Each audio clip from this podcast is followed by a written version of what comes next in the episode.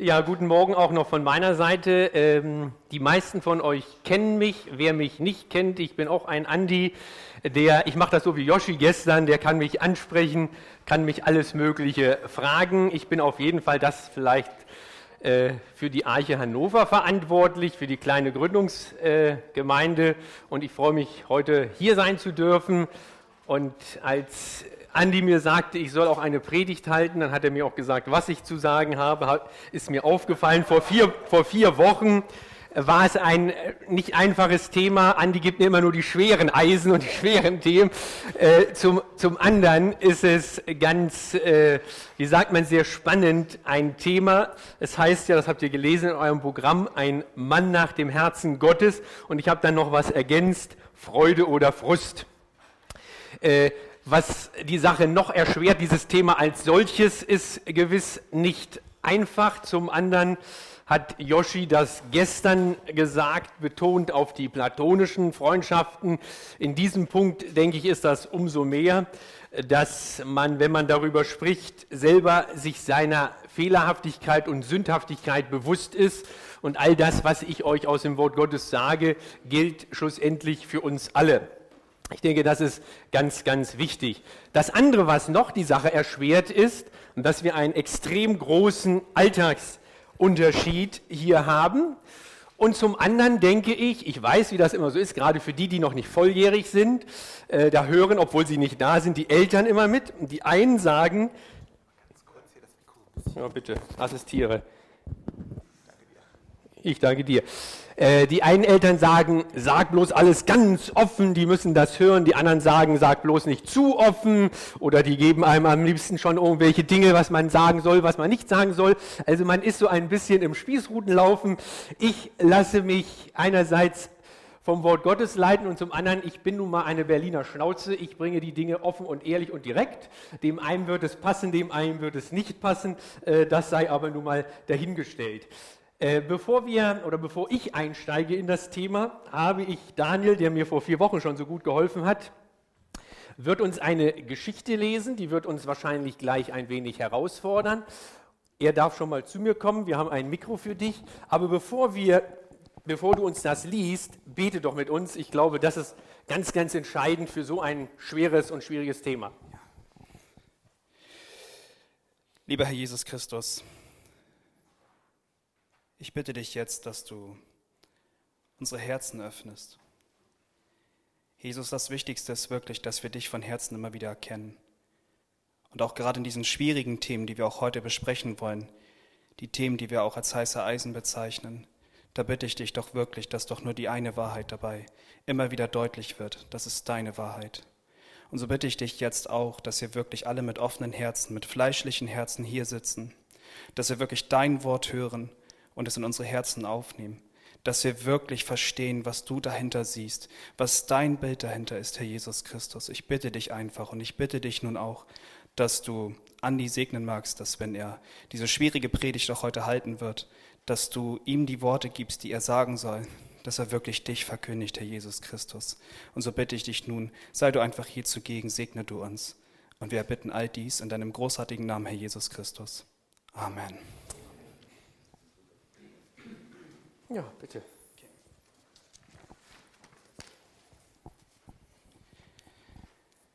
Ich schaue aus dem Fenster meines Büros und sehe Timo in unserer Street Soccer Anlage auf dem Hof der Arche ausgelassen Fußball spielen.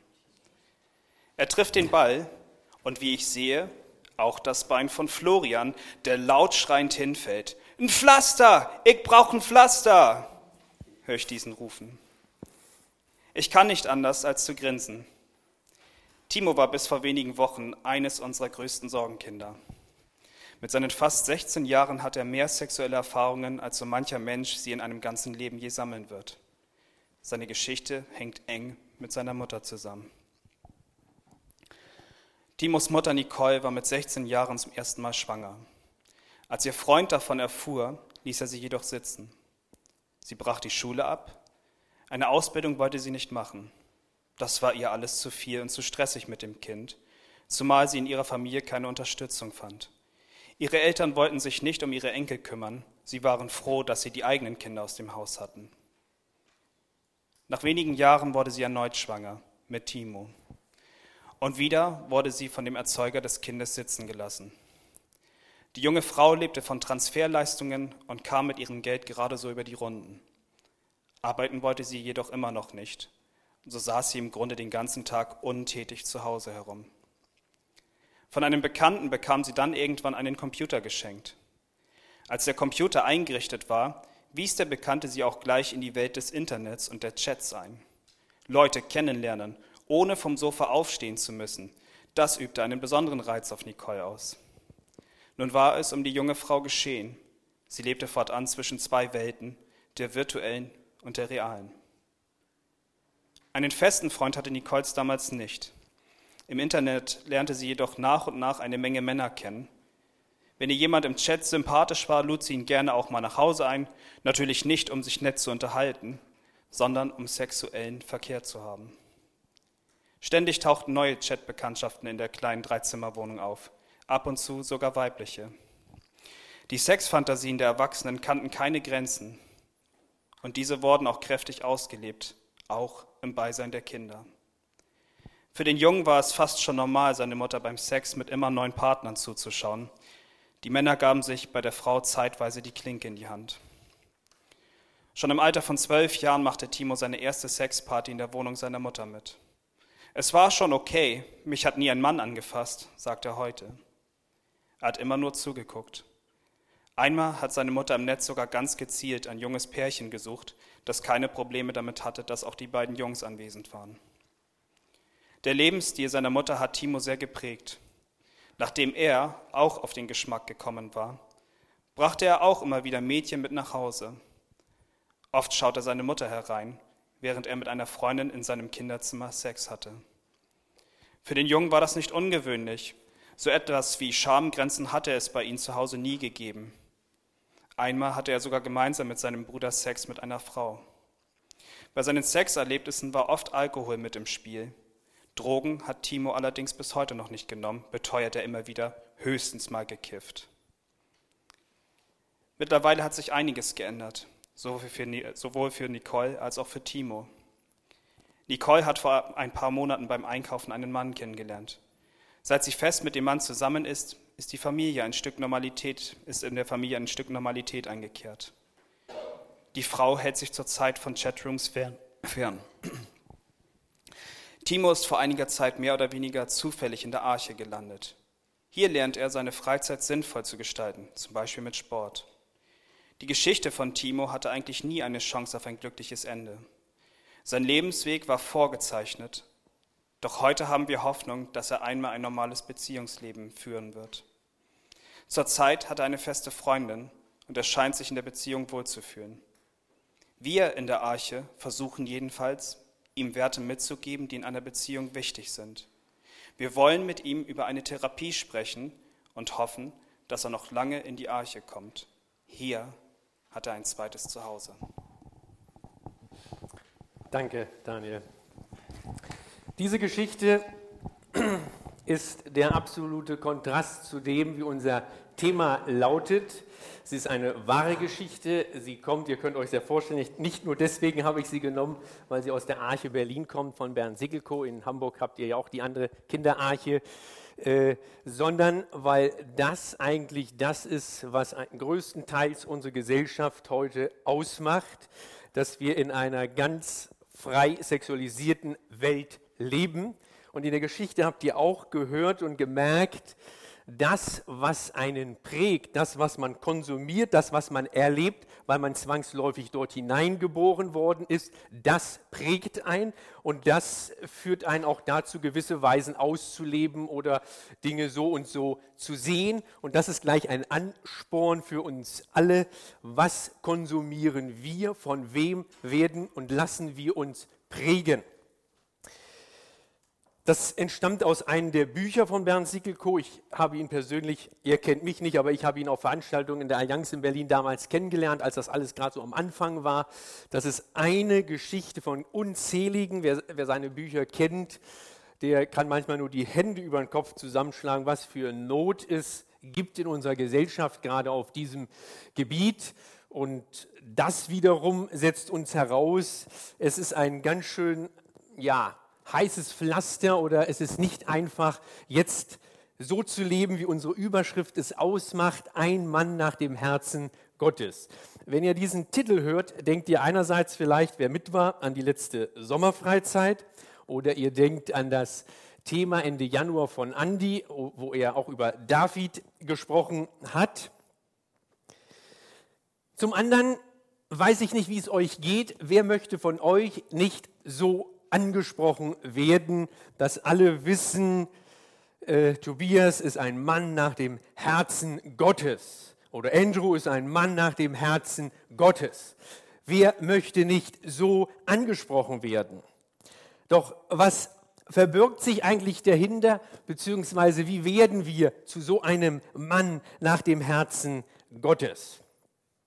Wenn wir diese Aussage eben nun im Zusammenhang, wie wir das jetzt im Kontrast auch gestellt haben, noch nehmen in Bezug auf die Sexualität, bekommen wir vielleicht den Eindruck, das schaffen wir nie. Und ich möchte uns in Erinnerung rufen, was in Römer 12, Vers 1 steht. Ich ermahne euch nun, ihr Brüder, angesichts der Barmherzigkeit Gottes, dass ihr eure Leiber da bringt als ein lebendiges, heiliges, Gott wohlgefälliges Opfer. Das sei euer vernünftiger Gottesdienst. Das ist ein sehr herausforderndes forderndes Wort. An anderer Stelle wird uns immer wieder deutlich gemacht. Hier schreibt Paulus, dass wir unsere Leiber hingeben sollen als ein wohlgefälliges Opfer. An der anderen Stelle wird uns immer wieder klar gemacht, dass wir, unser Körper, ein Tempel des Heiligen Geistes ist. Doch die Frage stellt sich, wie schaffen wir das bloß? Was wir aber immer wieder wissen sollten oder uns ins Gedächtnis rufen dürfen. Eigentlich müsste ich jetzt hier einen Break machen und ein langes Thema erstmal halten, bevor wir über die anderen Dinge reden. Aber gut, dass wir das in der Gemeinde immer wieder hören. Was bedeutet Rechtfertigung und was bedeutet Heiligung? Das ist ganz entscheidend weil ich gehe darauf nicht groß ein. Ich denke, ihr hört das immer wieder, sonst dürfen die Gruppenleiter kurz was dazu sagen. Aber entscheidend ist, nur weil Gott die Indikative setzt und uns die Rechtfertigung gibt und schenkt, kann er uns auch herausfordern durch die Imperative. Das ist ganz, ganz entscheidend. Wenn er nicht der ist, der eine Möglichkeit, eine Basis schafft, dass wir ein Leben leben in all unserer Schwachheit, aber doch ausgerichtet auf ihn hin, dann wäre es absurd, wenn er diese Imperative uns an den Kopf knallen würde. Das ist mal ganz wichtig, dass wir das so verinnerlichen. In Philippa 2, dieses Wort aus 12 und 13, die Verse kennt ihr auch, verwirklicht eure Rettung mit Furcht und Zittern, denn Gott ist es, der in euch sowohl das Wollen als auch das Vollbringen wirkt nach seinem Wohlgefallen. Und Galater 2,20 gibt ein wunderbares Statement auch dazu. Nun lebe nicht mehr ich selbst, sondern Christus lebt in mir. Das sind so ein paar bekannte Bibelworte, die uns eine Basis erstmal geben, dass es möglich sein muss, aus der Kraft Gottes heraus, nur daraus allein, ein Leben zu führen nach den Maßstäben Gottes. Entscheidend in unserem Leben ist grundsätzlich in allen Themen und in allen Fragen, führen wir ein Leben, das unseren großen Gott und König verherrlicht. Ich fand das total toll. Ich glaube, Andi hat das gar nicht bewusst gemacht, aber am letzten Samstag hat Leon ein sehr, sehr gutes Thema gehalten in der Jugend. Und da ging es, verlass dich allein auf Gott. Gottes Wort steht über unserem Verstand, hat er gesagt, zum Beispiel unser Leon. Und dann hat er auch gesagt, warum fällt es uns so schwer, Gott alles abzugeben? Und da hat er gesagt, weil wir oft Gott so klein machen. Und dann hat er uns gefragt, lässt du Gott dein Leben steuern in allen Lebensbereichen? Und das ist wirklich ein, eine wunderbare Steilvorlage für dieses ganze Wochenende. Das ist eigentlich die Hauptaussage oder die Grundbasis, die wir uns beantworten müssen, um überhaupt weiterreichende Dinge darüber zu sagen und darüber nachzudenken. Nun, ich habe euch ja schon gesagt, es ist sehr schwierig, wenn man eine Gruppe hat wie ihr, die aus einem so großen Altersunterschied besteht äh, und dann noch so ein brisantes äh, Thema. Und trotzdem ist es so, denke ich, dass jeder von euch, äh, egal wie alt er jetzt schon ist oder noch nicht ist, egal ob er in einer Beziehung ist, ob er verheiratet ist, irgendetwas habt ihr mit diesem Thema zu tun. Ich habe die Predigt, den Vortrag, wie ihr das auch immer nennen wollt, in zwei große Blöcke eingeteilt. Erstens Sex mit sich selbst oder Solo-Sex und zweitens, wie finde ich die Partnerin fürs Leben. Manch einen von euch wird vielleicht nur ein Punkt interessieren oder bewegen, weil das andere ihn noch nicht interessiert oder nicht mehr interessiert. Andere von euch werden beide Themen sehr spannend finden. Und dann gibt es vielleicht jemanden unter euch, der sagt, das interessiert mich alles gar nichts, weil das lässt mich alles ganz kalt. Ich stehe über diesen ganzen Dingen. Ich habe damit gar kein Problem. Dann bist du aber genau auch hier richtig heute Morgen, weil du dann der bist, der das aufnehmen kann und anderen Brüdern, die ein Problem haben, gute Impulse geben kannst, du kannst ihnen Hilfestellung geben, aber du dürftest oder solltest auch nicht vergessen, wenn du in diesem Punkt kein Problem hast, hast du gewiss andere Baustellen und dann dürfen die anderen Brüder wiederum dir helfen. Das ist eine gute Sache. Wir sind eine lebendige Gemeinde und wir stützen und ergänzen und stärken uns gegenseitig. Lasst uns zu unserem ersten Punkt kommen. Es gibt wahrscheinlich kaum ein größeres Tabuthema betreff des Großthemas Sexualität unter Christen wie das Thema der Selbstbefriedigung. Die Meinungen gehen hierbei auch sehr, sehr weit auseinander, wenn, man, wenn ihr euch damit nicht nur, weil ihr vielleicht persönlich damit was zu tun habt, sondern grundsätzlich innerhalb der Diskussion mal beschäftigt habt, werdet ihr das merken. Es ist auf jeden Fall ein Thema, worüber man kaum persönlich redet, beziehungsweise nicht so gerne drüber spricht. Das sagt sogar die Jugendzeitschrift Bravo. Darüber habe ich mich sehr gewundert oder war sehr erstaunt, dass die das auch so hervorheben. Wenn man darüber redet, meist so in allgemeinen Redewendungen. Doch nahezu alle Männer kennen diese Gefühle und führen dies in der Pubertät und auch in ihrem weiteren Leben mehr oder weniger häufig an sich selbst herbei. Doch eins ist klar und ich denke, das ist ganz entscheidend. Wir sollten nicht Dr. Sommer die Aufklärung und das Besprechen des Themas Sex überlassen. Die reden sowieso genug darüber. Bevor wir uns mehr in das Thema vertiefen, ist es vielleicht gut festzuhalten, dass manch ein Single von euch vielleicht eher den Eindruck bekommt, sexuelle Wünsche sind mehr ein Fluch als ein Segen.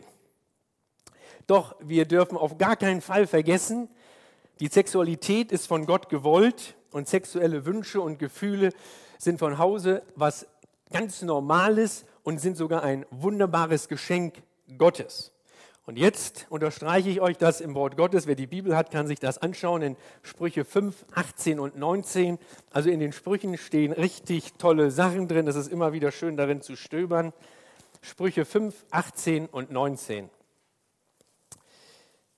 Ich lese aus der Übersetzung Hoffnung für alle.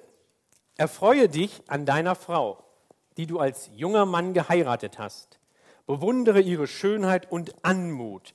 Berausche dich immer wieder an ihren Brüsten und an der Liebe, die sie dir schenkt. Die Bibel, ich liebe die Bibel, sie ist offen und direkt, sie spricht die Dinge an und die Bibel, weil es das Wort des lebendigen Gottes ist, kennt uns Männer sehr, sehr genau die weiß ganz genau, auf was wir stehen, was wir mögen, was wir lieben. Und das ist wunderbar, das so zu sehen. Also wir dürfen gleich festhalten, es ist keine Sünde, wenn jemand von euch sich zu einem Mädel, zu einer Frau hingezogen fühlt, wenn er von einer Dame, von einer jungen Frau angetürnt wird und wenn ihr dieses vielleicht auch in eurer Hose spürt. Das ist erstmal ein ganz biologischer, normaler, natürlicher Vorgang. Ja, ich betone das ganz gewusst, bewusst, weil das teilweise in christlichen Kreisen sehr verdreht dargestellt wird. Die Frage ist eher, wie gehen wir nun damit um? Gott hat uns nämlich, und das ist wenn ihr nur so einige Schlaglichter heute Morgen behaltet, ist das schon sehr viel wert. Gott hat uns nämlich als sexuelle Wesen geschaffen. Ihr, wir sollten auf gar keinen Fall meinen, dass wir gegen unsere Sexualität ankämpfen bzw. sogar anbeten sollten. Wenn wir das nämlich tun, hören wir auf oder hörst du auf, Mensch zu sein. Auch Jesus war ein Mensch, weil er vollkommen Mensch war, das bezeugen wir immer der sexuelle Gefühle kannte. Er war kein asexuelles Wesen. Das haltet mal ganz klar fest. Denn Jesus wollte uns nicht von unserer Menschlichkeit befreien, sondern er kam gerade in unsere Menschlichkeit, weil er uns von unseren Sünden befreien wollte. Das ist der entscheidende Punkt und das solltet ihr euch gleich merken. Generell ist es doch nun mal so, und das weiß jeder, die meisten von euch haben das schon lange hinter sich, manche haben es vielleicht gerade erst hinter sich, dass bis die Pubertät so richtig in Gang kommt, oft es doch eher so ist, dass das andere Geschlecht äh, uninteressant, doof ist. Die Jungs sind eklig in den Augen der Mädchen, die Mädchen sind komisch im Augen der Jungs. Und irgendwann kommt der große Tag, da es auf einmal ganz anders aussieht. Dann ist es vielleicht so, also die Älteren von euch, die kennen diesen Film noch, die anderen weiß ich nicht, aber heute kann man ja alles sich nachgucken, ist es so wie in dem Film Harte Jungs. Auf einmal macht sich euer kleiner Freund bemerkbar und sagt euch, dass ihr auf einmal nun zu zweit seid. Und er macht euch klar, dass er, dieser kleine Kamerad, nicht nur zum Pinkeln da sei.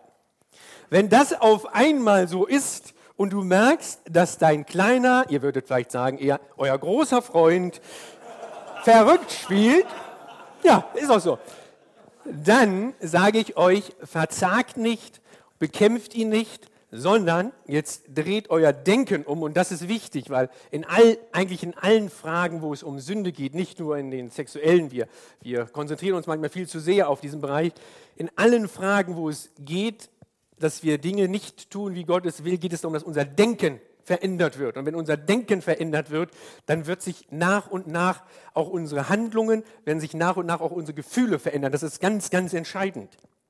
Also verzagt nicht und bekämpft ihn nicht, sondern kommt ins Danken und ins Loben, dass ihr komplett funktionstüchtig geschaffen worden seid von unserem großen Schöpfer.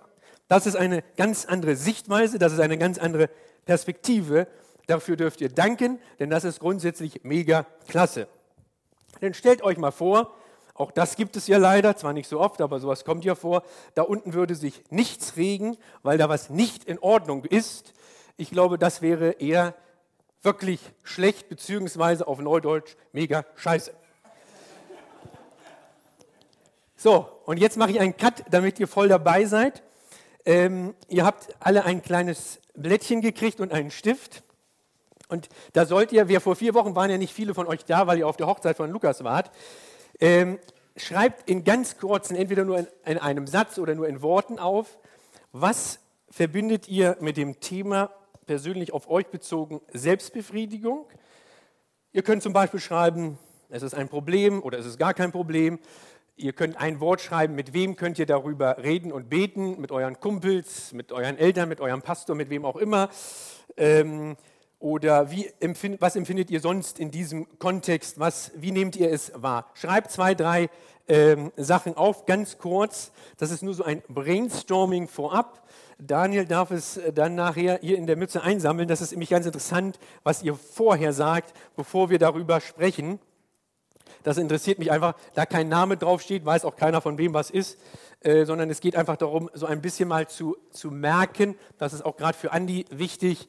Vielleicht schreibt ihr auch alle, das ist überhaupt kein Problem, wir haben damit nie was zu tun gehabt. Äh, dann ist es wunderschön. Dann könnt ihr aber diese Dinge, die ihr hört, weitergeben an andere. Denn ich sage euch, damit haben sehr viele was zu tun. Also zwei, drei Minuten habt ihr Zeit. Daniel sammelt dann ein und dann steigen wir richtig ein. Erstmal vielen Dank, dass ihr euch so rege daran beteiligt. Ihr merkt schon, mir ist es wichtig, dass wir über ein so brisantes Thema offen und direkt sprechen. Und trotzdem gebe ich euch gleich zu verstehen, wir wollen es ja auch nochmal vertiefen in den Kleingruppen. Wenn es aber Dinge gibt, die eher in ein Vier-Augen-Gespräch gehören, in ein seelsorgerliches Gespräch, soll dies nicht zu kurz kommen und das sollte dann auch da bleiben, wo es hingehört. Denn Andi, ich, auch das Jugendteam oder habt ihr vielleicht jemand anderes, der hier ein, ein Bruder, der für euch ein Vertrauensbruder ist, wendet euch an dem, denjenigen, der jemand ist, dem ihr vertraut. Jetzt steigen wir mal ein in diese Thematik, die für euch alle ja sehr bekannt ist. Und doch ist es wichtig, obwohl es heute schon bedeutend einfacher fällt, darüber zu sprechen. Ich denke, das liegt ein, gut ein Vierteljahrhundert zurück, als ich Teenie war, war es noch sehr ungewöhnlich, darüber offen zu sprechen. Und wenn wir Andi fragen, glaube ich, das ist nochmal äh, fast eine Generation weiter, äh, glaube ich, kannst du es bestätigen, dass das äh, in, in Bezug des christlichen Kontexts wurde darüber noch weniger konkret gesprochen oder man hat zwar also, das habe ich so erlebt. Ich bin dankbar nämlich dafür, dass man äh, in den letzten Jahren oder äh, zwei Jahrzehnten schon immer doch offener über diese Thematiken spricht. Aber wenn es bei dir anders war, dann seid ihr reich gesegnet, das ist gut. Tatsache ist, trotzdem spricht man, wie gesagt, nicht so gerne oder offen darüber. Man spricht eher so in dem Jargon Mädchen ruppeln, Jungs onanieren, wichsen, also sehr, sehr platt, sehr äh, derbe. Und doch ist es nochmal interessant, was sagen Studien, wie viele Männer unter 20 befriedigen sich selbst? Eine Studie sagt mitunter, es sind 96 Prozent. Alle Erfahrungen aus meiner Jugendarbeit sage ich nur, dass die, sie unterscheiden sich so ein bisschen die Studien, aber die sind ziemlich ähnlich und äh, aus der Erfahrung kann ich nur sagen, äh, das deckt sich ziemlich gut.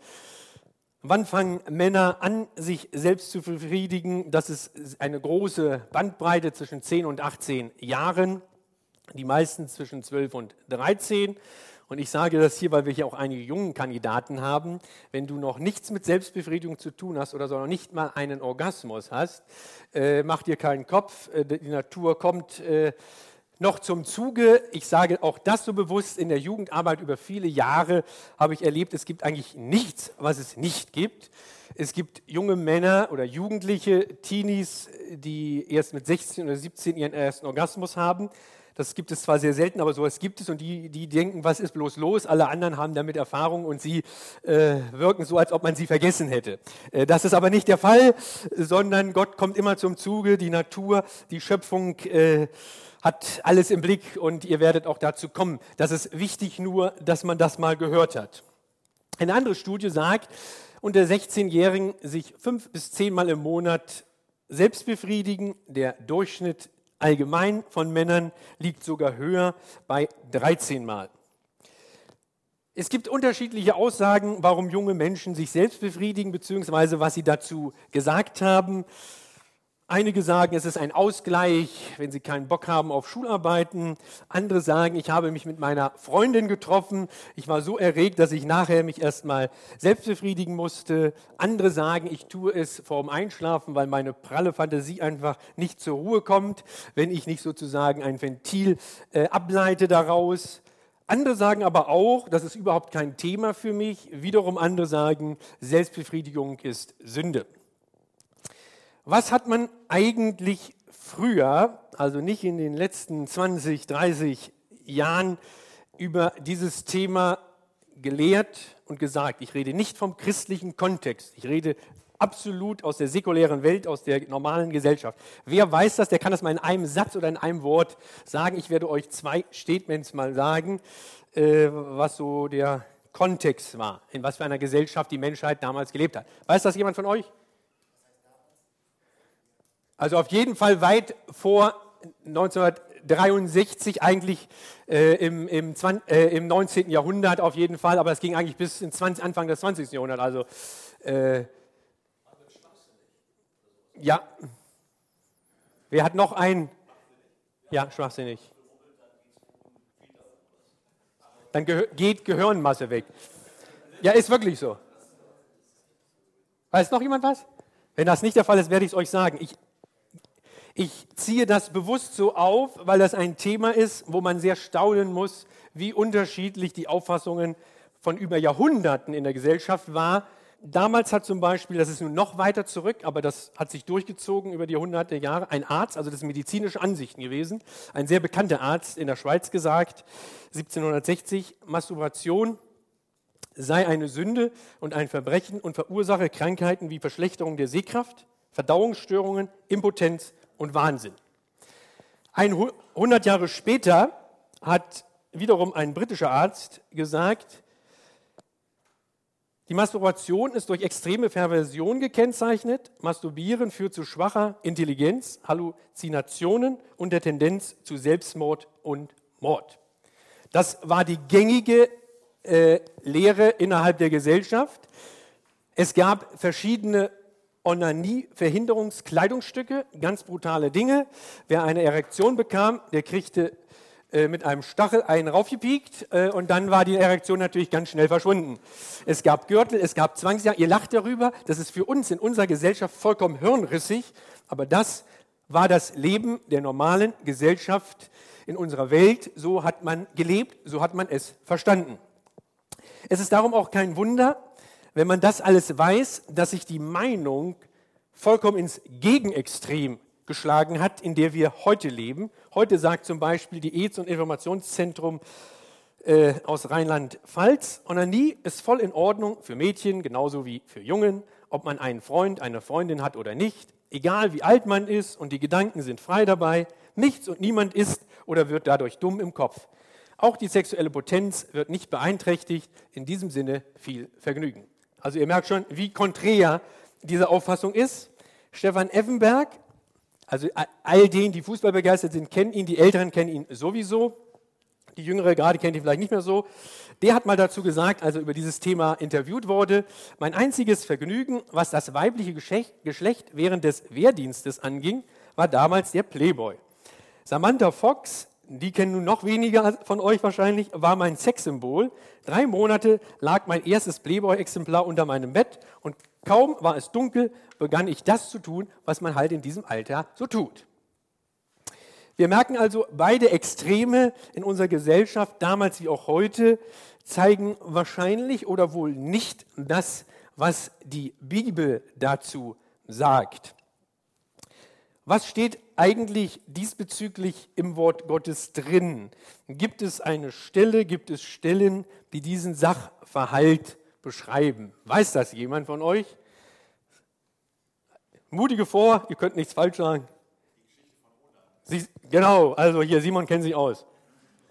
Diese Geschichte, wer sie nicht kennt, ihr könnt, die will ich jetzt nicht lesen, die steht im 1. Mose 38, 1 bis 10, wird oft angeführt betreffend des Themas Selbstbefriedigung, obwohl sie wenn man sich die Geschichte anguckt, den Kontext anguckt, die ganzen geistlichen Zusammenhänge anschaut, merkt man, dass sie überhaupt nichts äh, mit Selbstbefriedigung zu tun hat. Und dort wird auch eine ganz andere Sünde zum Beispiel von Gott bestraft. Hier geht es nämlich darum, Onan sollte die Frau seines verstorbenen Bruders heiraten. Das war damals in Israel ein Gesetz. Wenn derjenige, der verstorben ist, keine Kinder hinterlassen hat, sollte der Bruder die Leviratsehe eingehen, also die Schwagerehe, und sollte äh, Kinder zeugen, die nicht ihm angerechnet würden, sondern der Linie des verstorbenen Bruders. Dies wusste Onan sehr wohl, äh, demzufolge, das sah er nicht ein. Er wollte, wenn er denn schon Kinder zeugt, dann sollen das seine sein. Demzufolge hat er zwar sexuell verkehrt mit seiner Schwägerin, aber hat äh, den Samen, bevor, es, äh, bevor er sozusagen abgespritzt hat, nicht in, in die Scheide abgespritzt, sondern auf den Boden fallen lassen. Und Gott bestraft in dieser Begebenheit, dass er ein klares Gebot Gottes, nämlich dass er die Leviratsehe eingehen muss. Und darum musste Onan sterben. Das könnt ihr einfach mal zu Hause nachlesen. Zum anderen ist es aber merkwürdig oder lustig, wie man es nimmt. Aus dieser Geschichte wird natürlich das Wort Onanieren abgeleitet. Das nur mal so als Hintergrund. Die Leute wissen gar nicht, was sie manchmal so erzählen, was für biblische Zusammenhänge oder zumindest Brocken sie so äh, in den Raum werfen.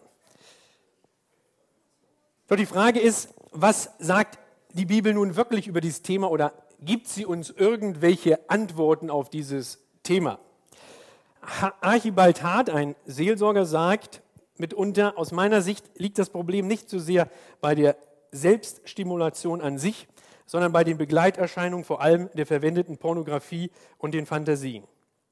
Was zu bedenken ist, heute ist die Masturbation die meistgeübte Methode, um sexuellen Druck sozusagen, der aufgebaut hat, sich abzubauen oder Druck abzulassen. Früher waren es die sogenannten feuchten Träume. Ich sage immer, es ist gut, dass wir nicht im alten Bund mehr leben. Damals musstet ihr, wir Männer hätten alle da in den, in den Wehrdienst gemusst. Und wer da im Heerlager war und einen Abgang hatte, der hatte rauszumarschieren aus dem Lager und war dann einen Tag unrein. Durft, musste sich dann waschen und konnte dann erst, das könnt ihr nachlesen in 5. Mose 23. Es gibt also ganz spannende Dinge im Alten Testament zu entdecken. Das Buch ist sehr, sehr spannend.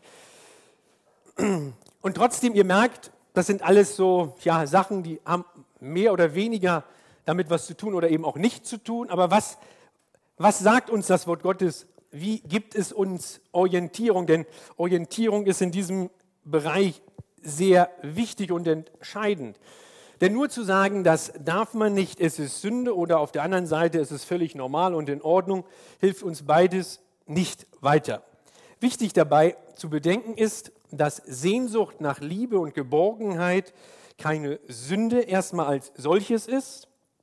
Aber wie gehen wir damit um, dass wir dieses ausleben in einem, wie sagt man, schöpferischen ja, Kontext oder dem, was Gott sich dabei gedacht hat. Auf der anderen Seite ist natürlich egozentrisches Verhalten sehr wohl Sünde. Was oder was der Begriff Sünde ist uns ja allen mehr oder weniger sehr, sehr gut bekannt. Damals in Griechenland war es so, wenn ein Soldat daneben schoss, wenn er das Ziel verfehlte, beging, er eine Sünde. Also Sünde heißt Zielverfehlung. Das ist erstmal die klassische Übersetzung, was Sünde äh, beinhaltet.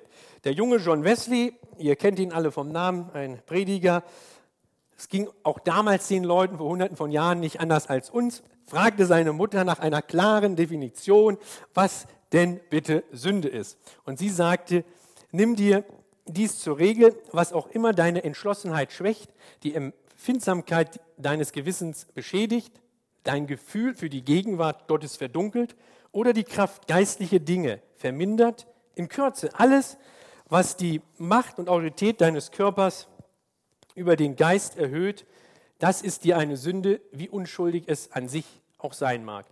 Das ist erstmal ein, ein starker Text, ein sehr herausfordernder Text.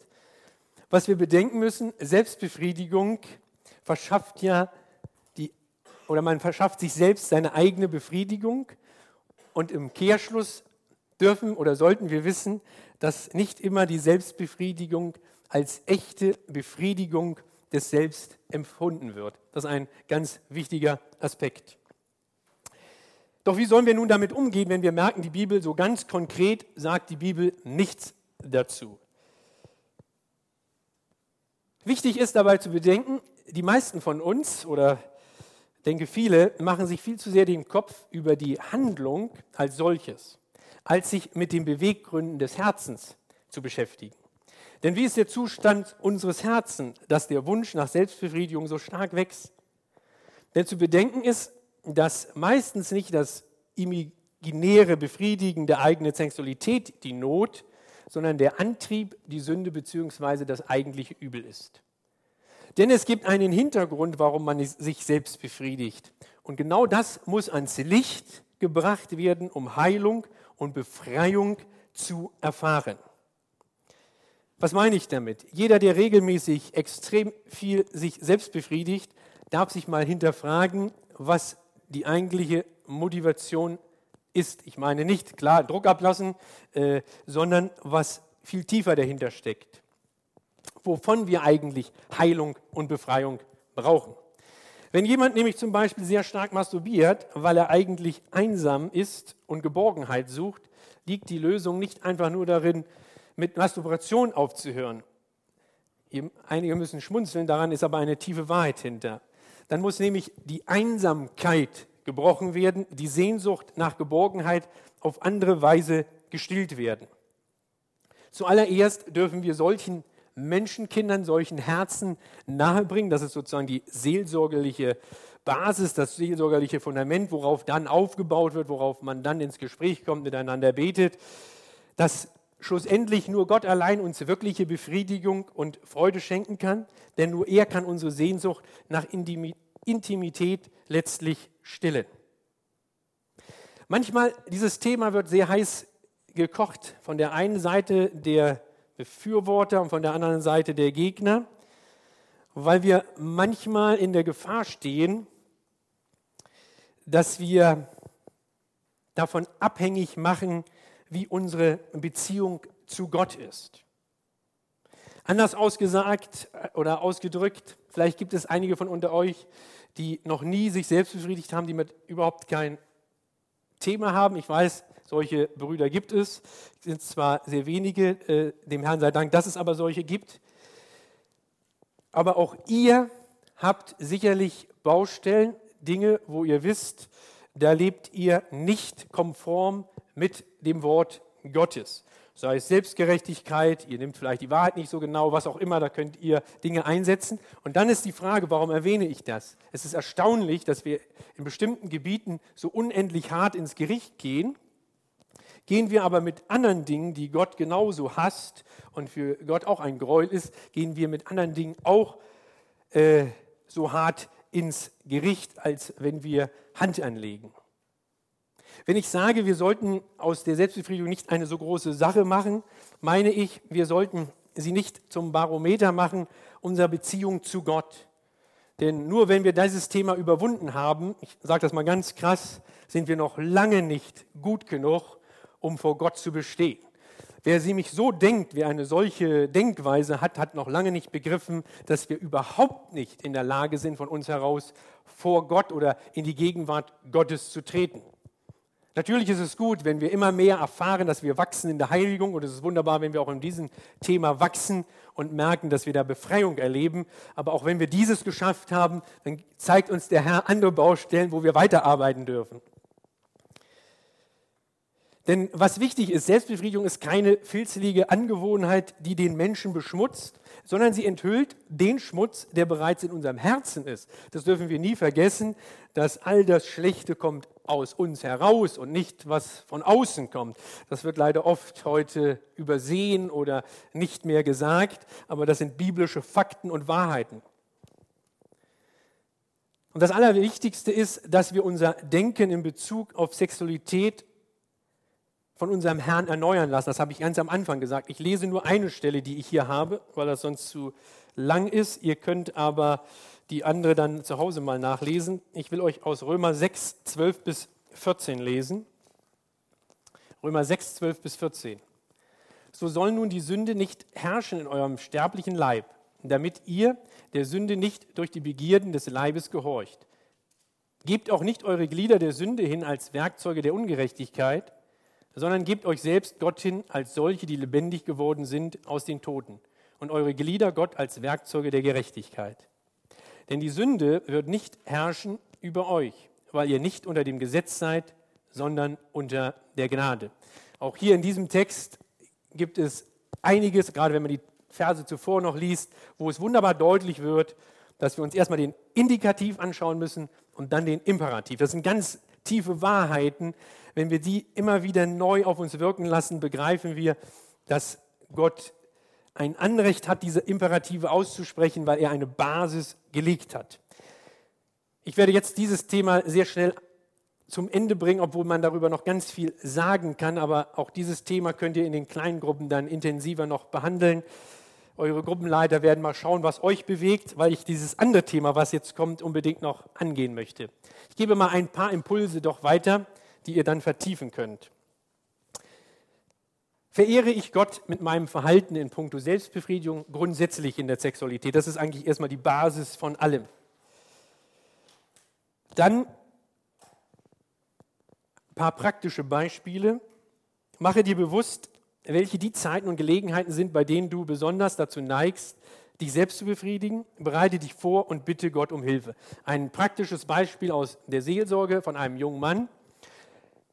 Der war nur ein Kandidat, der wirklich einen gewissen Ort hatte, wo er sich immer zurückgezogen hat, äh, um sich selbst zu befriedigen. Einige wiederum machen egal wo, Hauptsache sie sind irgendwo alleine, haben kein, ich sage das deswegen so, weil der wirklich einen Ort hatte und das war nämlich das Bad.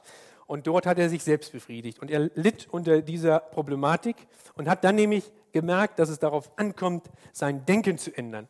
Und er hat dann diese, seine, sein Badritual zum Gebetsort erklärt und hat im Bad, wo er normalerweise eben sich zurückzog, äh, mitunter sich selbst zu befriedigen, dann gesagt, ich werde beten. Und er hat dann das ist ein Prozess von Wochen und Monaten gewesen, aber er hat erlebt, dass im Bad wurden seine gewaltigsten Gebetszeiten. Und schlussendlich ist es das gewesen, was peu à peu ihn dazu brachte, mit dieser Thematik aufzuhören. Und da könnte ich euch reihenweise Beispiele geben, wie Geschwister, wenn sie verinnerlichen, was sie erlebt oder das, was Gott will von ihnen, wie sie dann ganz punktuell für sich individuell Dinge angehen und sich von Gott verändern und erneuern lassen. Und das beste Beispiel ist, fangt an zu danken, dass ihr sexuelle Wesen seid, dass Gott euch komplett geschaffen hat, aus der, aus der Haltung des Dankes. Das hat eine unheimliche Kraft und eine unheimliche Macht, das weiß ich aus der Seelsorge. Äh, und betet nicht immer nach dem Motto, am liebsten würde ich gar keinen Sexualtrieb haben, damit ich ja nicht in Sünde falle. Das ist vollkommen kontraproduktiv. Dann ist ein ganz wichtiger Punkt, gehe eine Zweierschaft ein. Das sind Dinge, die ganz wichtig sind. Geh mit einem Bruder, dem du vertraust, sprecht einander, betet füreinander, legt Rechenschaft äh, voreinander ab und äh, geht so gemeinsam den Weg vor Gott und in dem Bewusstsein, dass Gott euch führt und leitet. Und meide natürlich Dinge, die euch besonders verführerisch sind und da ist jeder anders getickt, jeder hat andere Gefahrenbereiche und meint nicht, ihr könnt allmöglich das machen äh, und dann bitten Gott, er möge euch vor der Versuchung verschonen. Das ist so, als ob ihr gegen die Schwerkraft betet. Wenn ich Gott bitte, also ich schiebe das Ding hier immer runter, das war in einem Buch, das fand ich sehr gut, es gibt ja viele Beispiele, ich schiebe das Buch immer weiter hier runter und dann ärgere ich mich, weil das Buch runterfällt, kann ich schwer Gott sagen, naja, hättest du das nicht mal auffangen können? Das sind Gesetzmäßigkeiten. Wenn wir uns gewissen Gesetzmäßigkeiten hingeben, dann ist es das, denn wir sind so angelegt, das habe ich euch ja am Anfang gesagt, das ist ganz normal, dass das passiert. Also äh, da könnt ihr euch nicht beim Schöpfer beschweren. Er hat euch klare Ansagen gemacht, äh, wie was funktioniert und wenn wir uns danach richten, dann wird es gut. So, das ist jetzt ein ganz abrupter Abbruch, aber ich will unbedingt euch was zur zweiten äh, Sache sagen, weil es vielleicht einige gibt, die das andere Thema überhaupt nicht interessiert, aber das brennt ihnen unter den Nägeln. Ihr merkt, das ist ein Thema, was mich sehr bewegt, wo ich sehr viel euch mitgeben will, weil ich weiß, wie viel Not auf diesen Gebieten herrscht. Kommen wir zu Punkt 2. Wie finde ich die Partnerin des Lebens? Und da möchte ich auch am Anfang gleich etwas klarstellen, dass eine Beziehung oder eine Ehe nicht automatisch glücklich macht. Also denkt nicht, Hauptsache ich habe eine Freundin, Hauptsache ich heirate und dann sind alle Probleme verschwunden, dann bin ich der glücklichste Mensch schlussendlich und dann schwebe ich nur so dahin. Die Singles unter euch dürfen nämlich wissen, wenn ihr, das gilt aber auch für uns, die verheiratet sind oder in einer Beziehung sind, wenn wir nicht eine tief befriedigende Liebesbeziehung zu Jesus immer wieder kultivieren, werdet ihr viel zu viel von eurem Traum der Ehe erwarten und damit ebenfalls Schaden leiden. Denn unser Wert finden wir nicht in der Ehe, in unserer Schönheit und in unserem Status. Früher gab es mal einen Werbespot, da hieß es mein Haus, mein Auto, mein Boot, vielleicht würde man noch sagen meine Frau. Äh, das macht nicht unseren Wert aus. Aber die Sehnsucht nach einer Frau und nach einer Familie ist ein ganz natürliches Verlangen, was in uns steckt. Doch die entscheidende Frage ist, wie gehen wir nun mit dieser Sehnsucht um? Bringen wir sie zu Gott? Vertrauen wir auf sein souveränes Timing? Machen wir unseren Wert von einer Partnerin ab? Bemitleidest du dich vielleicht, weil du immer noch keine Freundin hast? Warum erwähne ich das? Da es immer wieder Singles gibt, die den Himmel auf Erden in der Ehe erwarten. Doch leider gibt es viele Paare, die eher die Hölle auf Erden in der Ehe erleben. Das weiß ich leider auch aus der Seelsorge. Oft ist einfach das Problem, dass viele völlig zu überzogene Erwartungen an die Ehe in uns stecken. Und wir denken, das ist das Ventil, wenn wir sie erstmal erreicht haben, dann sind wir in der Glückseligkeit. Timothy Keller sagt zu Recht, fahrt Ehe und Familie um eine Stufe zurück und setzt konsequent Gott an erste Stelle und fangt an, euch an eurem Single-Leben zu erfreuen. Und genau das, was Timothy Keller sagt, das sage ich auch in Gesprächen und in der Seelsorge. Wir sollten das leben, was Paulus sagt, egal in welchem Stand wir sind, seien wir verheiratet, seien wir verwitwet, seien wir ledig. Darin sollen wir uns in Christus freuen und wissen, dass das lebenswert ist in dem Stand, in dem wir sind. Lasst also nicht euch irgendwelchen Lügen glauben, sondern lasst uns festhalten, dass wir unsere kostbare Wertigkeit in Jesus allein haben und dass seine Liebe für uns unabhängig von der Liebe einer Frau ist. Wir haben schon im ersten Teil klar und deutlich gemacht, dass der lebendige Gott die Sexualität geschaffen hat und sie wunderschön ist. Unser Gott ist keine Spaßbremse. Das sage ich sehr bewusst, weil das uns oft aus der Gesellschaft dargestellt wird. Gott ist der alte Knattergreis, der verbietet jeden Spaß und jede Freude. Und wir sagen als Christ genau das Gegenteil. Der, der den Spaß, der die Freude geschaffen hat, ist Gott und nicht der Teufel. Zugleich sagt aber eben auch die Bibel, eine Beziehung mündet in eine Ehe und dort ist das Ziel der Beziehung und dort kann die Sexualität sich entfalten. Was lesen wir in 1. Mose 2, 24 und 25? Darum wird der Mensch seinen Vater und seine Mutter verlassen und seinem Weibe anhangen, dass sie zu einem Fleisch werden. Und sie waren beide nackt, der Mensch und sein Weib, und schämten sich nicht. Die Gebote Gottes sind da, dass wir nämlich aufblühen, dass wir Verletzungen vermeiden und eben nicht dazu da, dass sie uns einengen wollen und sollen. Ein Beispiel, was viele von euch vielleicht aus den Medien kennen.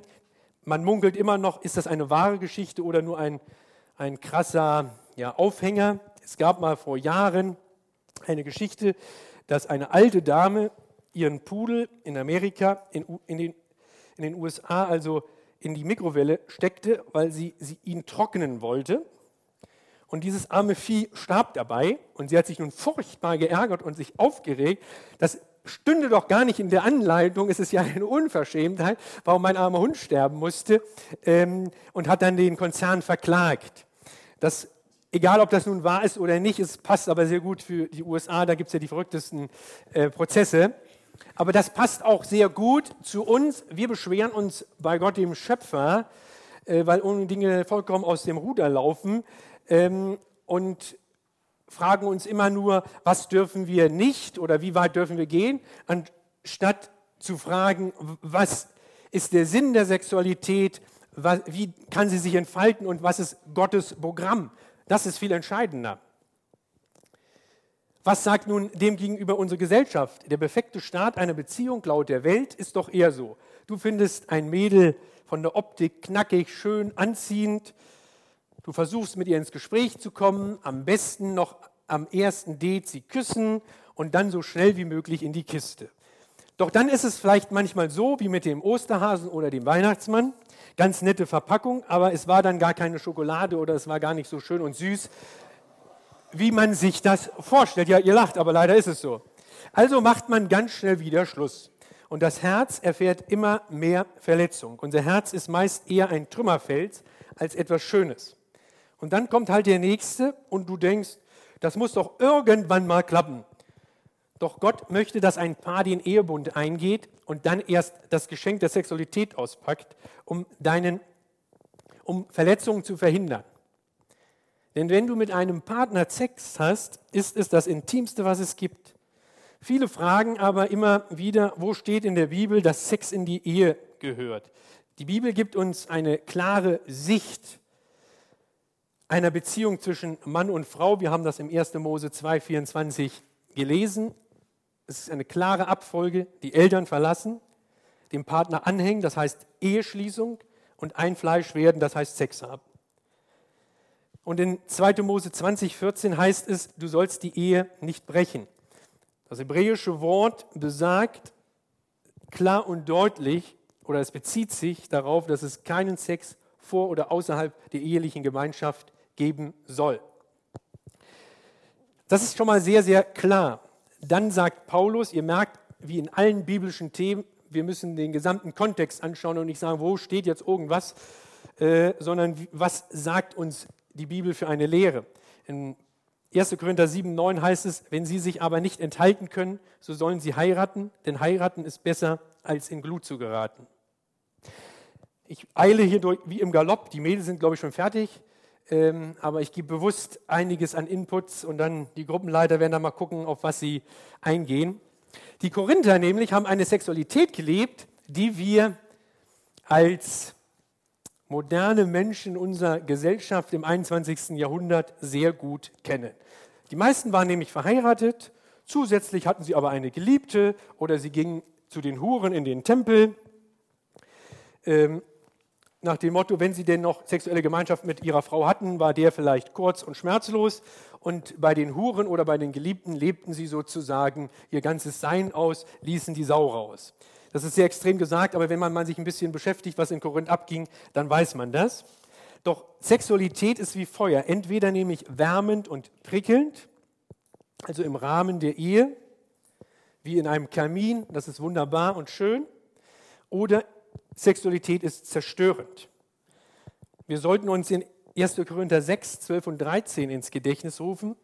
Das ist zwar alles erlaubt, aber nicht alles gut und nützlich. Das ist ein ganz wichtiges Leitwort. Und dass unser Leib nicht für Unzucht ist, sondern für den Herrn. Und nun steht nun dem gegenüber, Mädchen denken manchmal leider, besser schlafe ich mit dem Jungen oder mache Petting oder was auch immer, sonst ist er weg. Das bringt aber so viel Seelenschmerz mit sich und bringt zum Ausdruck, sie wären, die Mädels, nicht viel wert. Doch in den Augen unseres Schöpfers ist das genau das Gegenteil. Ein Mädel ist so viel wert, dass ein Mann sich sozusagen ins Zeug legen muss, zum Traualtar schreiten sollte äh, und sie heiraten. Und Mädchen sollten sich immer wieder neu bewusst machen, sie sollten sich nicht unter Wert verkaufen. Diesbezüglich hat ein Mädchen aus nichtchristlichem Elternhaus mal gesagt, das fand ich ganz erstaunlich, auf die Frage, wie kannst du sicher sein, dass der Junge es ernst meint und nicht nur mit dir ins Bett will? Und nicht nur mit dir ins Bett will. Sie sagte darauf, ganz sicher kann man nie sein, aber wenn der Junge bereit ist, bis zur Hochzeit auf Sex zu verzichten, ist es ein starker Beweis dafür, dass es ihm nicht nur um meinen Körper geht. Und wenn du ein Mädel hast, was ganz schnell mit dir sexuell intim werden will oder wird, dann sollten auch wir Jungs fragen, ob wir das wirklich wollen. Wie gesagt, ich habe das schon mal angeführt und jetzt habe ich hier, also die Mädels, die die Rose gesehen haben, haben jetzt gesagt, hoffentlich sagt der Andi, dass es gut ist, wenn man Mädchen mal eine Rose oder Blumen schenkt. Also das ist es definitiv. Die meisten Mädchen, also wirklich das Gros, die stehen voll darauf. Es gibt zwar ganz wenige, die das nicht so toll finden, hat meistens aber andere Gründe. Äh, ja, ja, das. Aber das ist nicht meine Motivation, obwohl ich euch das natürlich auch ans Herz lege. Ich will euch damit ein krasses Bild zeigen. Ich habe euch gesagt, dass es heute oft so ist, dass wir, wir finden irgendjemanden begehrenswert, finden ihn toll, gehen eine Beziehung ein, werden oft sehr, sehr schnell, gehen wir sehr weit und wir verschenken eigentlich was von uns. Nicht umsonst, wenn wir intim werden, Andi wird ja darauf noch mehr eingehen, verschenken wir unseren Leib demjenigen, mit dem wir uns einlassen, aber auch unsere Seele. Und dann ist das nämlich so. Nun haben wir das erste Mädel, was du richtig heiß findest. Du gehst mit ihr intim, zack, du gibst etwas von, von dir. Ist nichts. Hast zwar eine kurze Beziehung, wieder nichts. Die nächste, noch mehr, auch wieder nichts. Mit der warst du fünf Monate zusammen, auch nichts. Jetzt wird es schon mehr, du gibst immer mehr. Es wird schon ein bisschen doller. Dann hast du noch ein Mädel, mit dem hast du Sex. Merkst, naja, Sex war vielleicht ganz gut, aber sonst ist er eigentlich nicht zu gebrauchen. Also weg mit ihr. Ähm, äh, mit der nächsten, naja, manches ist ganz gut, aber eigentlich so auf Dauer ist es denn doch nichts, also auch weg mit ihr. So, und dann hast du noch eine, und äh, irgendwann kommt nun endlich das Traummädel und dann gibst du dich mit deinem ganzen Sein so ihr hin. Also wenn du eine solche Rose verschenkst an eine Frau, dann wird sie dir entweder die Rose um, um die Ohren hauen oder sie knallt dir gleich eine. Und das ist sehr krass, dieses Beispiel, aber genau so ist es. So gehen wir mit unserem Körper, mit unserem ganzen Sein um. Wir denken, ach, es macht doch nichts, wir, wir geben uns hin und wir verlieren dabei ganz, ganz viel. Denn mit jeder gescheiterten Beziehung, gerade wenn sie in, schon sexuell, in welcher Form auch immer intim war, geben wir uns hin und wir hinterlassen ein Trümmerhaufen, ein Narbenfeld und schlussendlich deine geliebte Ehefrau und du auch natürlich selbst musst es aushalten und musst damit leben. Und da frage ich mich einfach, da brauchen wir keine, keine Gesetzes- und Moralprediger werden. Wollen wir das? Wollen wir uns, denn auf Moralpredigen habe ich überhaupt keinen Bock, weil das nicht das ist, was Gott will. Aber wollen wir uns so, ja, kaputt machen lassen? Wollen wir uns so verheizen? Das ist die Frage. Du meinst vielleicht, aber ich kann nicht warten. Und jetzt muss ich wirklich mich ranhalten, damit ihr wenigstens noch eine gute Stunde gleich in den Gruppenarbeiten habt oder eine Stunde 15. Aber die Frage ist, wenn wir das im Vorfeld nicht lernen zu warten, dann ist es natürlich sehr schlecht, weil auch in der Ehe ist es nicht so, wie Hollywood uns malt. Man ist jeden Tag wie Sex besessen und man fällt übereinander her, sondern es gibt Zeiten, da aus welchen Gründen auch immer, wegen Schwangerschaft, Nachschwangerschaft, wie auch immer, oder das kenne ich auch, man selbst ist entweder lange krank, was auch immer, oder der Partner ist schwer krank und dann kann es manchmal Wochen, Monate sein, dass du nicht intim werden kannst. Und wenn du da nicht gelernt hast zu warten, na gute Nacht, dann ist die Frage sicherlich noch, aber gut, das haben wir ja begriffen, Sex nicht, aber wie weit können wir gehen? Darauf wird Andi nachher kommen, aber ich gebe ihm schon mal eine Steilvorlage, er weiß das. Wenn ihr denkt, na ja, Sex nicht, aber Petting, das ist doch voll in Ordnung. Eines merkt euch, und das hört sich jetzt lustig an, aber da ist eine Wahrheit drin. Vergisst nicht, dass Petting nur 37 Kilometer von fucking entfernt liegt. Das sind zwei wahre Orte. Der eine Ort liegt in Bayern und der andere Ort liegt in Österreich. Das ist also mal so als Gedankenüberbrückung. Aber was viel interessanter ist, ja, ihr lacht, was viel interessanter ist, wenn man verliebt ist, wenn man mit der rosa-roten Brille guckt, dann ist alles nur schön und man ist begeistert und man sagt, also verliebte Pärchen sagen immer, wir passen hammermäßig zusammen. Und nach zwei Jahren, wenn Pärchen dann überhaupt noch zusammen sind, ist es oft so, dass manch einer von denen dann sagt, oh, wir passen eigentlich gar nicht zusammen oder es sind so viele kontrahere Punkte. Äh, denn oft ist es so, man verliebt sich in den Gegenpol und das ist so anziehen und nach Monaten nervt er dich total. Äh, denn die Liebe auf den ersten Blick, die gibt es wirklich und es gibt auch Leute, die wirklich das erleben als tief erfüllend, aber meistens ist die Liebe auf den ersten Blick eher eine Liebe auf die Hülle und nicht auf den Menschen als solches. Und es ist wichtig, dass wir den Menschen nicht nur in seiner Hülle betrachten oder vor Auge haben, sondern ihr solltet prüfen, und das solltet ihr euch wert sein, verspricht der, also die, die Partnerin, die euch ausgeguckt hat, auch das oder erfüllt sie das, was sie euch verspricht. Mach also den Eignungstest. Wichtig ist dabei zuallererst, das ist das erste Ausschlusskriterium, wer nicht ein Kind Gottes ist, da brauchst du gar nicht mehr weiter diskutieren. Das sagt uns 2. Korinther 6, 14 bis 18 ganz klar, dass wir uns nur vereinigen können mit jemandem, der auch ein Gotteskind ist. Aber schau auch das Leben deiner Partnerin, was für eine Rolle spielt Jesus. Ja, ein bisschen Glauben, das kann sein, aber wie ist ihre Beziehung zu Jesus? Was genau gefällt dir an dieser Person? Ist es nur ihre Hülle oder ist es auch die Persönlichkeit, die dahinter steckt?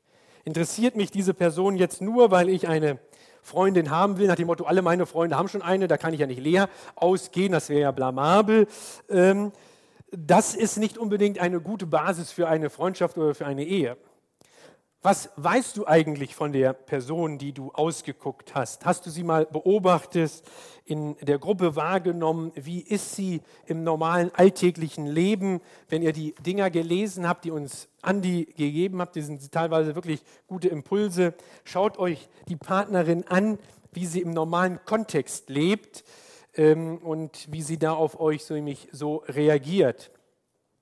Habt ihr euch genug Zeit genommen, ähm, diese Person auch kennenzulernen. Wisst ihr, für was diese Person steht, für was sie, ja, was ihre Träume und Wünsche sind? Hast du vielleicht deine, oder es wäre gut, hast du deine Freunde, deine engsten Freunde, vielleicht auch Eltern, wenn ihr einen guten Draht zu euren Eltern habt, hast du eure Pastoren gefragt, würde diese Person, die ich mir nun ausgeguckt habe, denn überhaupt zu mir passen? Und eines sei gewiss, und das sage ich aus eigener Erfahrung, bedenke, dass du nicht nur deine Partnerin heiratest, sondern du heiratest die gesamte Familie, die dahinter steht. Und das, ja, ihr lacht, das ist nicht zu unterschätzen. Ich sage das aus einer leidigen Erfahrung. Also denkt darüber nach, wen, mit wem ihr euch einlasst. Ich möchte praktische Beispiele, ihr könnt das in der Gruppe vertiefen. Schaut euch mal an, wie eure zukünftige ihren Umgang pflegt mit ihrem Vater. Schaut an, wie die zukünftige Schwiegermutter ist. Oft gibt es Parallelen, wie die sich verhält, wie auch eure zukünftige ist. Das sind ganz praktische Dinge, die hören sich vielleicht euch total bescheuert an, aber wenn ihr ein erfülltes Leben in der, in der Ehe haben wollt, sind gerade diese praktischen Dinge die entscheidenden. Also wie gesagt, wichtig ist, nimmt deine Partnerin es ernst mit Gott. Bevor wir nämlich überhaupt auf den Gedanken kommen, uns mit Geist, Seele und Leib auf sie einzulassen, sollte das erstmal geklärt werden. Kurz und bündig als Faustformel, bekehrt, bewährt und passt sie zu euch. Das sind so drei Dinge, das ist so in, in der Kurzform das, was ich euch jetzt kurz, also ein bisschen mehr erläutert habe. Was aber auch sehr wichtig und interessant ist, drehen wir das Ganze doch einfach mal um. Zu wem passt du eigentlich? Wie müsste die Partnerin sein, die genau zu dir passt? Hast du dir die Frage mal so rumgestellt? Und dazu könnt ihr gleich näher in die Gruppenarbeit eingehen. Da kriegt hier auch noch Materialien und eure Gruppenleiter haben was dazu. Doch einmal ein paar Gedanken von mir schon. Also wenn sich zwei Menschen finden, muss das Suchmuster sozusagen von beiden sich erfüllen. Auf den Punkt gebracht, umso mehr Kriterien und Erwartungen du hast, umso schwieriger wird es, einen Partner zu finden. Was aber wichtig ist, vergess nie, dass du ein wunderbares Original bist. Du bist einmalig von unserem Schöpfer geschaffen. Das könnt ihr im Psalm 139 nachlesen. Aber hast du dir schon mal Gedanken gemacht, was deine Stärken, deine Begabungen, auch deine Schwächen sind? Und genau darüber solltet ihr nachher ins Gespräch kommen. Wenn du dir nämlich Gedanken machst, wer du bist, dann kann man sich ganz anders Gedanken machen, Worin sollte ich denn deine zukünftige Partnerin ergänzen oder in welchen Punkten sollte sie dir ähnlich sein? Und da sagst du dir jetzt vielleicht, Andi, naja, das ist ja alles schön und gut, aber das ist dann wahrscheinlich doch nur meine Sicht. Genauso ist es. Und da ist es auch wieder richtig und wichtig, weil man sich oft entweder unter- oder überschätzt. Gib, lass mal ein Feedback deine besten Freunde geben. Wo sind deine Stärken? Wo, wo sind deine Fähigkeiten? Was sagen die über dich? Das ist für dich ganz interessant mal zu hören. Also wie müsste der Mensch sein, der dich ergänzt und für den deine Stärken und deine Begabung die genau die richtige Ergänzung sozusagen ist. Wenn wir das mal auf uns wirken lassen, merken wir, um eine Freundin zu finden und in eine Beziehung zu treten, geht es weit mehr als darum, um eine äußere Hülle oder sich von einer äußeren Hülle verleiten zu lassen. Und wir sollten nicht allein ganz blind und jetzt mal plump ausgedrückt schwanzgesteuert in die nächste oder in überhaupt eine Beziehung uns stürzen. Vergiss nämlich nicht, was du und was auch deine Partnerin für einen Wert vor Gott haben. Wir sollten nun aber auch nicht den Kehrschluss ziehen, das ist mir nun ganz wichtig zum Abschluss, zu denken, oh, wenn das alles so ist und dann verzagen und denken, dann wird es wahrscheinlich nie was. Das ist auch nicht gut und richtig, sondern wisse einfach, eine perfekte Start in eine Beziehung wird es nicht geben, weil wir keine perfekten Menschen sind. Wir sind alle Sünder. Sondern in jeder Beziehung und Ehe treffen, wie gesagt, zwei Sünder aufeinander. Und da heißt es, auszuhalten und einander zu stärken und zu wachsen. Und Beziehung und Ehe, das darf ich euch auch mitgeben, ist absolut kein Selbstläufer. Denke auch nicht, wenn man erstmal verheiratet ist, dann ist alles gut oder dann bist du ans Ziel gekommen, sondern die Ehe ist eigentlich der Startschuss, um einander wirklich immer tiefer sich kennenzulernen, einander sich äh, aufeinander einzustellen und auch die Ehe ist nicht mitunter auch äh, die beste Heiligungsschule. Das ist eine definitive Sache. Und man merkt meistens in der Ehe erst, was für ein elender Sünder man ist.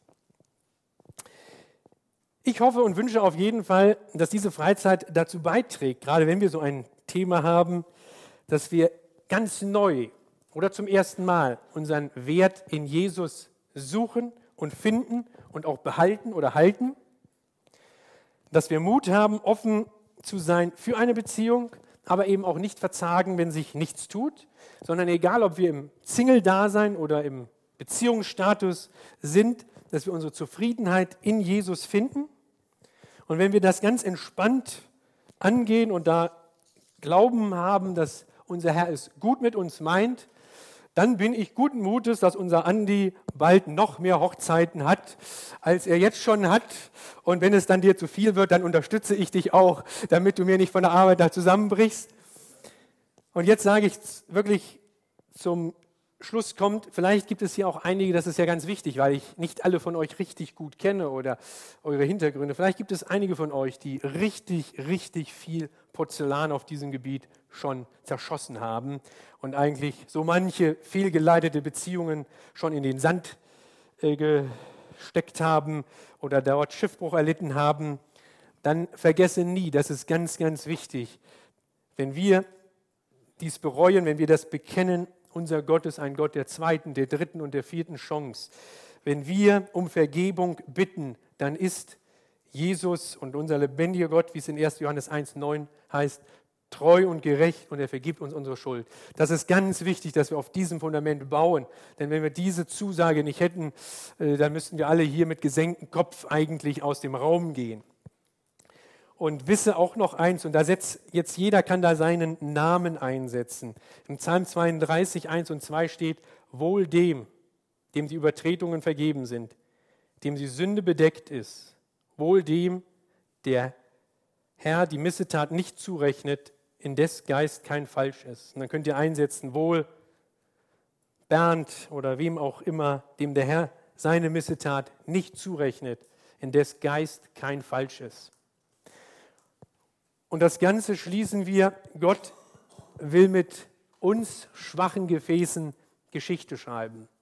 Er ist gekommen, damit er, dass seine Kraft in uns Schwachen mächtig wird. Ich denke, das ist ganz wichtig, wenn ihr jetzt in die Gruppen geht, dass ihr an solchen Dingen, die wirklich uns zugesagt sind, wenn wir uns immer wieder neu ausrichten wollen nach seinem Willen, dass er da ist und dass er der ist, der vergibt und der auch uns den Antrieb und die Kraft gibt, zur Erneuerung und zur Veränderung. Ich werde jetzt noch mit uns beten und dann kommen die Gruppenleiter zu mir und dann gehen wir, am besten zählen wir uns durch und dann geht ihr in die Gruppen, ihr haltet euren Gruppenleiter und ich hoffe, dass ihr in der guten Stunde noch einiges besprecht. Aber es ist so viel Input. Ich hoffe, dass das noch weit auch über die Freizeit hinausgeht, alles, das wir am Wochenende gehört haben, damit ihr da wirklich ja, ein Leben immer mehr lernt zu führen, in der Gegenwart und in der Abhängigkeit von unserem Herrn. Herr Jesus Christus, hab du Dank für dein Wort. Du bist der, der Beziehung, der den Gedanken der Beziehung, der Sexualität, der Gemeinschaft geschaffen hat. Du bist der, der keine Spaßbremse ist, sondern der, in dem eigentlich die Erfüllung ist, wenn wir so leben, wie du dir das vorgestellt hast. Herr, und wir müssen immer wieder eingestehen, dass wir da so absolut versagen, dass wir oft ja eben gerade nicht das tun, wo wir eigentlich wissen, dass es gut ist für uns, weil es segenbringend ist. Herr, ich bitte dich, wenn wir jetzt in die Gruppen gehen, dass du wirklich unsere Gespräche segnest, dass du gegenwärtig bist, dass du gute Gemeinschaft schenkst, guten Austausch. Und ich danke dir, dass deine Kraft in uns Schwachen mächtig ist. Amen.